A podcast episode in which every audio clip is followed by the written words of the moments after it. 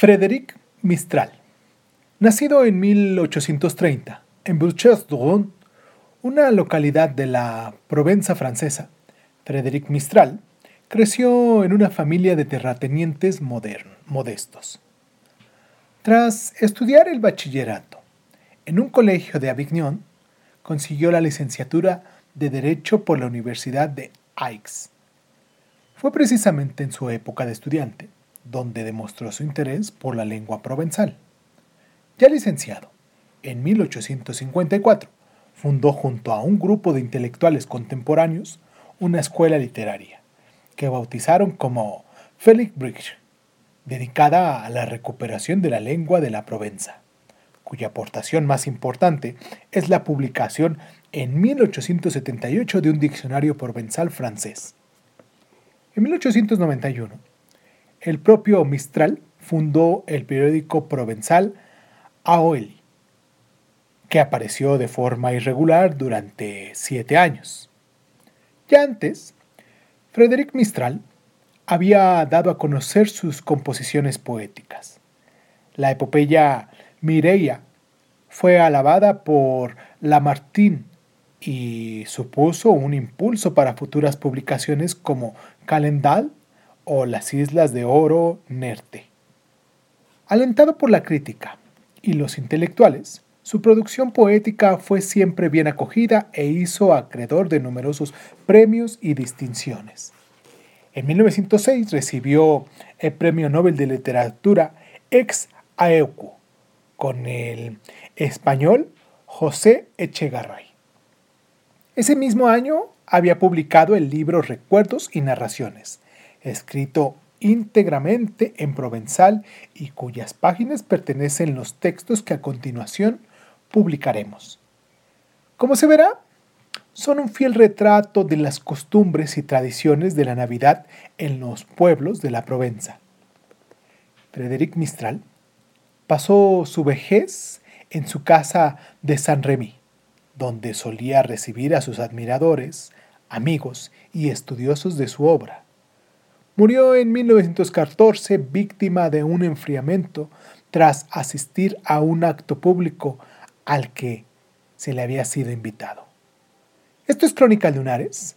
Espero que disfruten el cuento de Frederic Mistral que tenemos el día de hoy, en este mes de diciembre del año 2020, año del COVID, como lo hemos estado llamando. Espero que disfruten las fiestas, las fiestas que, están por venir. Y pues nada, ¿no? Yo soy Erving Sun y comenzamos. Muchas gracias por estar.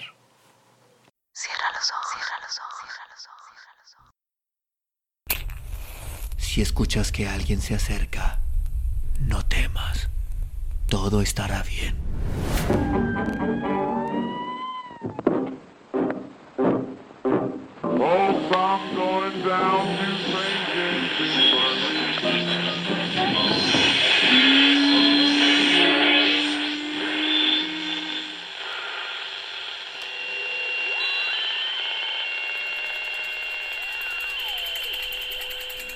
Estás escuchando, escuchando Crónica, Crónica, Crónica el lugar, el lugar donde, donde, donde entra, por tus, tus oídos.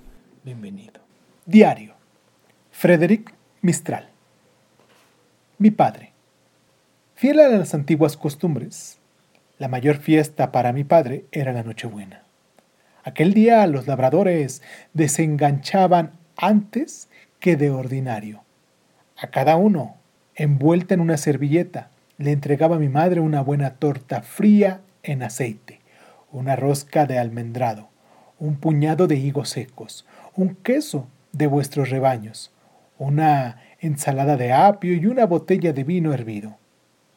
A todos le dispersaban para poner el leño al fuego en sus respectivos hogares. En el caserío no permanecían más que algunos desamparados que no tenían familia y alguna vez se daba el caso que algún pariente, algún solterón casi siempre, compadecía al caer la tarde y nos decía, Felices Pascuas, primo, vengo a poner el leño al fuego con vosotros. Todos juntos andábamos alegremente a buscar el leño de Navidad, que había de ser de árbol frutal. Lo, llevamos, lo llevábamos al caserío, todos en fila, el mayor de nosotros delante y detrás el más pequeño.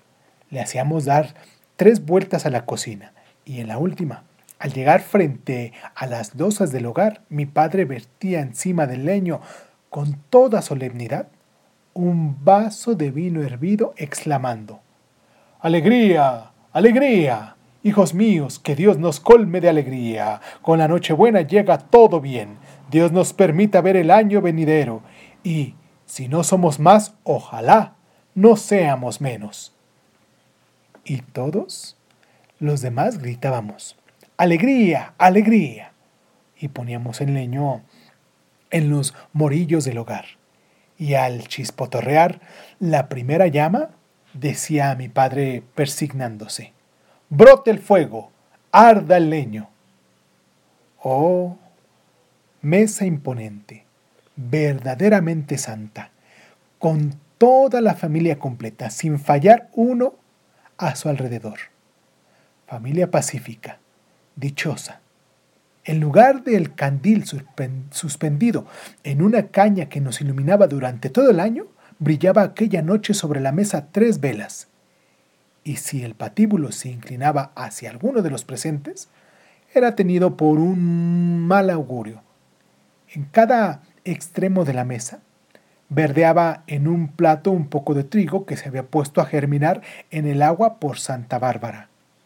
Sobre la blancura del triple mantel iban apareciendo, uno tras otro, los platos consagrados para tales ocasiones. Los caracoles, que cada comensal sacaba de la concha con un alfiler, el bacalao frito, el cuenco con las aceitunas, el cardo, el apio con pimienta, seguidos de una cantidad de requisitos propias de aquel día, tortas frías con aceite, pasas, almendrados, compotas de manzana y por encima de todo el gran pan navideño, que no se empleaba sin antes haber entregado la cuarta parte con unción religiosa al primer pobre que pasaba. La velada, en espera de la misa de gallo, se nos hacía larga aquel día. En torno al fuego se departía extensamente sobre los antepasados y sus proezas. Pero poco a poco, mi buen señor padre volvía siempre a España y a sus recuerdos del sitio de Figueras. Si os dijese, comenzaba, que, estando en Cataluña y formando parte del ejército en plena revolución, hallé manera, a despecho de la guerra y a despecho de todo, de venir a España para celebrar la Nochebuena con mi gente. Oíd, por mi fe en Dios, cómo pasaron las cosas. Al pie del Canigo, que es una gran montaña entre Perpiñán y Figueras, dábamos vueltas y más vueltas, luchando aquí y allá contra otras tropas españolas. ¡Ah, qué mortandad! ¡Cuántos heridos! ¡Cuánta miseria y sufrimiento! Es menester haber visto para comprenderlo. Además, era en diciembre y en el campo faltaba todo, las mulas y los caballos, a falta de pienso, llegaban a roer las ruedas de las piezas y de los furgones. Cuando he aquí que un día, rondando por el fondo de una hondonada, hacia el lado del mar, descubrí un naranjo con unas naranjas rubias como el oro. Ah, le dije al propietario, valgan lo que valgan, es necesario que me las vendáis y después de haberlas comprado me dirigí al campamento y con la cesta me fui derecho a la tienda del capitán Perrin, que era de Cabano, y le dije, Capitán, os traigo unas naranjas. ¿Pero de dónde las has sacado? Ah, qué ladronazo eres. Nada podría gustarme tanto.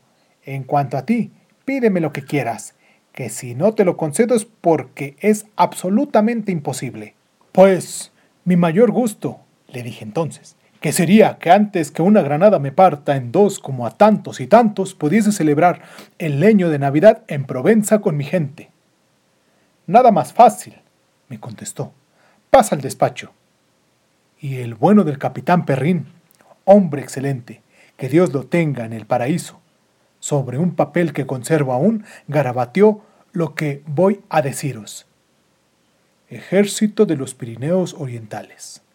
Nosotros, Perrín, capitán de transportes militares, concedemos licencia al ciudadano Francisco Mistral, bravo soldado republicano de 22 años de edad, estatura de 5 pies, 6 pulgadas, ceja y cabello castaño, nariz regular, boca idem, barbilla redondeada, frente mediana, rostro ovalado, para que pueda dirigirse a su país, a toda la república y al diablo, si se le antoja. He aquí, camaradas, que llegó a Mayana la mismísima noche de Navidad. Ya podéis imaginar el estupor de todos, los abrazos y las fiestas, pero al día siguiente el alcalde, y no quiero deciros el nombre de aquel fanfarrón entrometido porque sus hijos viven aún, me hizo comparecer en la alcaldía y me dijo, En nombre de la ley, ¿cómo es que has abandonado el ejército? Pues nada, le respondí. Me entró el capricho de poner este año el leño en Mayana. Ah, sí, en ese caso, ciudadano, te presentarás a explicarle eso al tribunal del distrito de Tarascón. Y tal como os digo, me hizo conducir por una pareja de guardias nacionales ante los jueces del distrito. Estos, tres caras rojas y congestionadas, con sus gorros rojos también y unas barbas hasta aquí, me dijeron mirándome con ojos feroces. Ciudadano, ¿por qué has desertado? En ese momento saqué mi pasaporte del bolsillo. Tened, les dije, led. Ah, queridos amigos, una vez leído el pasaporte, levantándose, alargándome las manos. Buen ciudadano, buen ciudadano, me gritaron. Con unos papeles como estos ya puedes enviar al paseo al alcalde de Mayana. Podía haberme quedado hasta pasado el día del año nuevo, pero me era forzoso cumplir con mi deber y me incorporé inmediatamente. Ahí tienes, lector, al natural, los retratos de mi familia, de interior patriarcal, lleno de nobleza y de simplicidad, que me proponía mostrarte. El día de Año Nuevo, y terminamos con este recuerdo, un enjambre de niños, de ancianos, de mujeres y de muchachas venían a primera hora de la mañana y nos saludaban así. Buenos días, a todos deseamos un buen año, al amo y a la ama, acompañados de cuantos Dios quiera. Pues también os deseamos un buen año, respondía mi padre, y mi madre dando a cada uno un par de holgazas de las largas y otras dos redondas. Tradicionalmente se repartía así en mi casa a los pobres, para Año Nuevo, dos hornadas de pan. Lo mismo se hacía en otras varias casas. Si vivo cien años, cien años coceré pan, y cien años los daré a los pobres. Esta fórmula aparecía todas las noches en las plegarias de mi padre antes de acostarse, y en su entierro decía los pobres con harta razón, lamentando su muerte. Tantos panes como nos dio, tantos ángeles les acompañen en el cielo. Amén. Al encuentro de los Reyes Magos. Mañana es la fiesta de Reyes. Si queréis verlos llegar, a prisa pequeños, salid a su encuentro y traed vuestras ofrendas. He aquí lo que nos decían nuestras madres las vísperas de Reyes. ¡En marcha! Toda la chiquillería, los pequeños de la población, solíamos, salíamos al encuentro de los Reyes Magos, que llegaban a Mayana con sus pajes, sus camellos y todo su séquito, para adorar al niño Jesús. ¿A dónde vais, pequeños? Vamos a recibir a los reyes. Y así, todos juntos, mozuelos de pelo encrespado y mositas rubias, con gorros y pequeños suecos, salíamos por el camino de Arles, con el corazón tránsido de júbilo y los ojos llenos de visiones. y llevábamos en nuestras manos, según se nos recomendara, pasteles para los reyes, higos secos para los criados y heno para los camellos. Días que crecen, días que pican. Soplaba el viento, lo cual quiere decir que hacía frío. El sol descendía, pálido, hacia el rodano. Estaba seca la hierba de las riberas. Los sauces, deshojados, extendían sus ramas rojizas. El petirrojo y el aguasanieve saltaban, familiares en aquel mundo de rama en rama.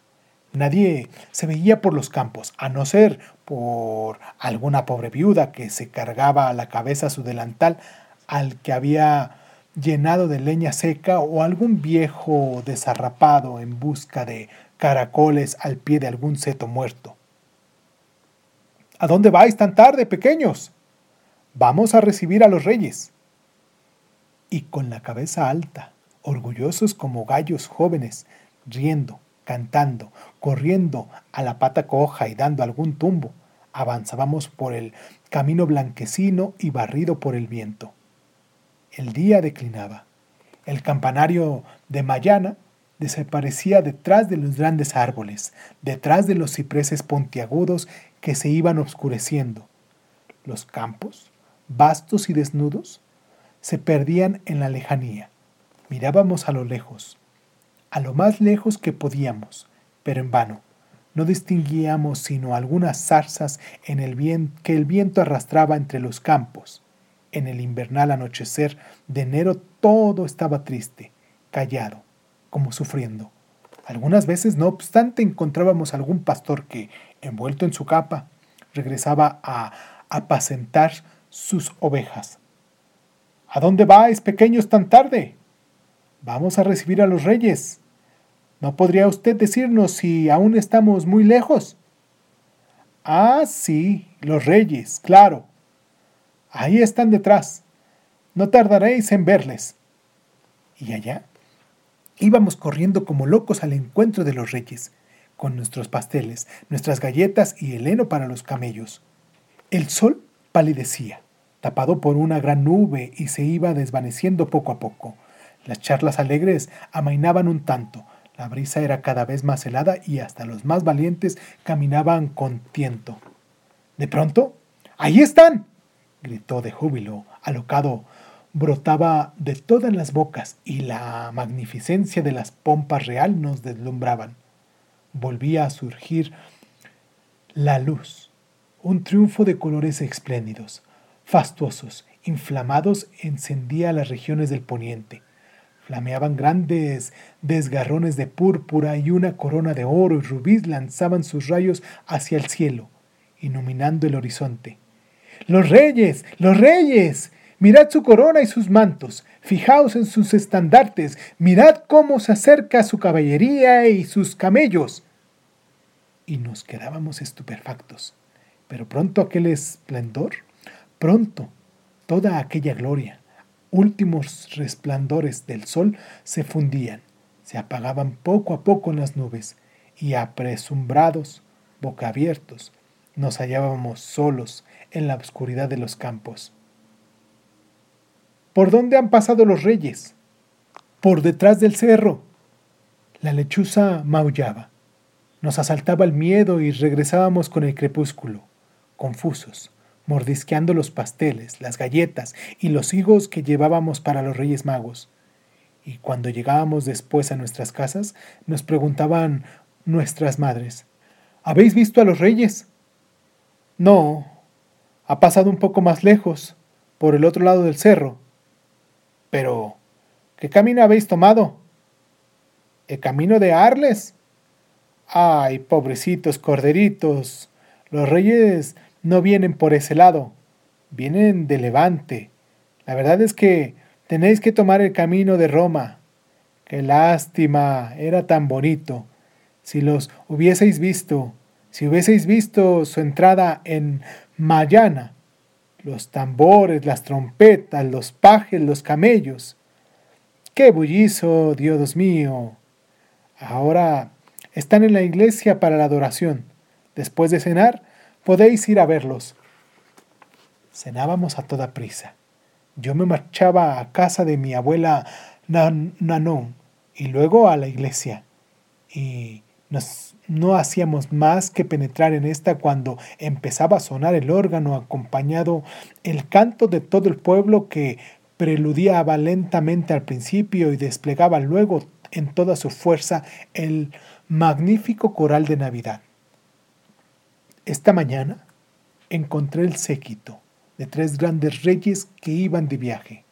Esta mañana encontré el séquito de tres grandes reyes en el camino real. Nosotros, excitadísimos, nos excurríamos entre las faldas de las mujeres hasta la capilla de la Natividad.